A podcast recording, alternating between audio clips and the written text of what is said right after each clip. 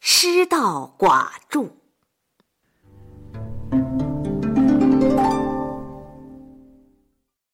哎，小公孙，今儿个你咋这么老实啊？啊，嗨，我是想让您快点给我讲史记故事呗。好，以后我就每天给你讲一段，好不好？太好了，哎，可不许变卦啊！这又不是坏事，当然不变卦了。嗯，好，今天就给你讲一个失道寡助的故事。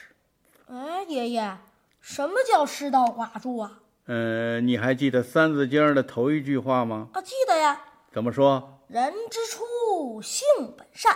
对呀，自古以来，我们中华民族就是个善良的民族。嗯，是个重道义、讲道理的民族。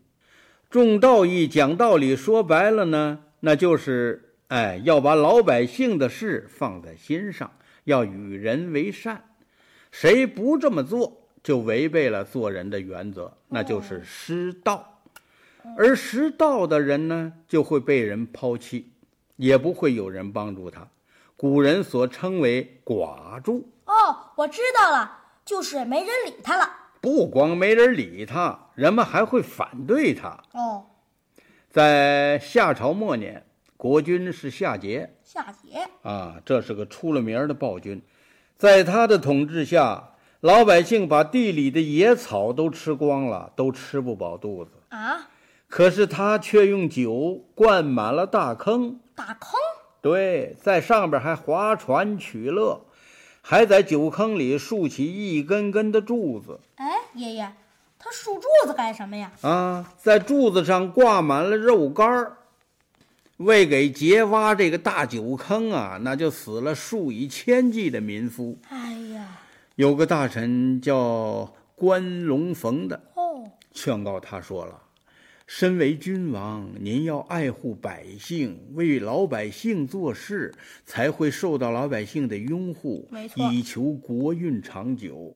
如果您只管自己挥霍，不管百姓死活，还滥杀无辜，国家迟早要亡的。”夏桀不但不听，还暴跳如雷，把关龙逢处死。啊，你说这样的国君，老百姓能不恨他吗？爷爷，嗯，这不跟电视剧《封神演义》里的纣王一样坏吗？对呀，纣王是在夏朝之后，是商朝的坏蛋，哦，在他后边还有周厉王和周幽王，这几个都是我国历史上最典型的祸国殃民的坏蛋哎，爷爷，嗯这个周幽王的故事我可知道，啊！是不是就是为了玩乐荒废了朝政？嗯为了哄妃子笑，不惜用烽火报假信儿，把诸侯的军队都骗来，再让他们灰溜溜的回去，用军国大事儿开玩笑的昏君，是吗？对对对，就是烽火戏诸侯啊！你记得很清楚，对，就是他。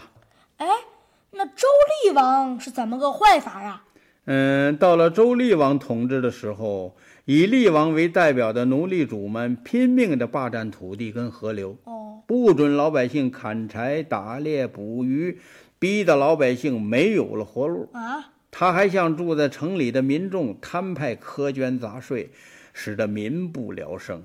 有个大臣劝他：“您再这样下去，老百姓会暴动啊！”嗯，可是厉王不但不改，还从国外请来了巫师，专门在街上监视老百姓的言论。一旦发现有不满的情绪的，就地斩杀。啊，这个大臣看到厉王这么做，很担心，就又劝他：“大王啊，这样不许老百姓讲话，就好像是堵住河流哦。一旦河水变成了洪灾，那可就麻烦了。”没错，可是得意忘形的厉王根本就听不进去。就这样，又过了三年，住在城里的百姓实在是忍无可忍，终于互相串联起来，组织了一次大规模的暴动，打进了王宫，把周厉王赶出了国境。哼！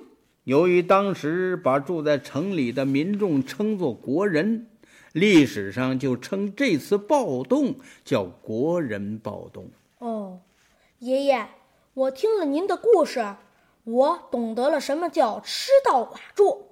要是相反，一个国君能够为老百姓做事，能够与人为善，就会得到大家的拥护，对吗？嘿嘿，你真聪明，不光是做国君，做人也是这个道理。嗯，这就叫得道多助，懂吗？懂。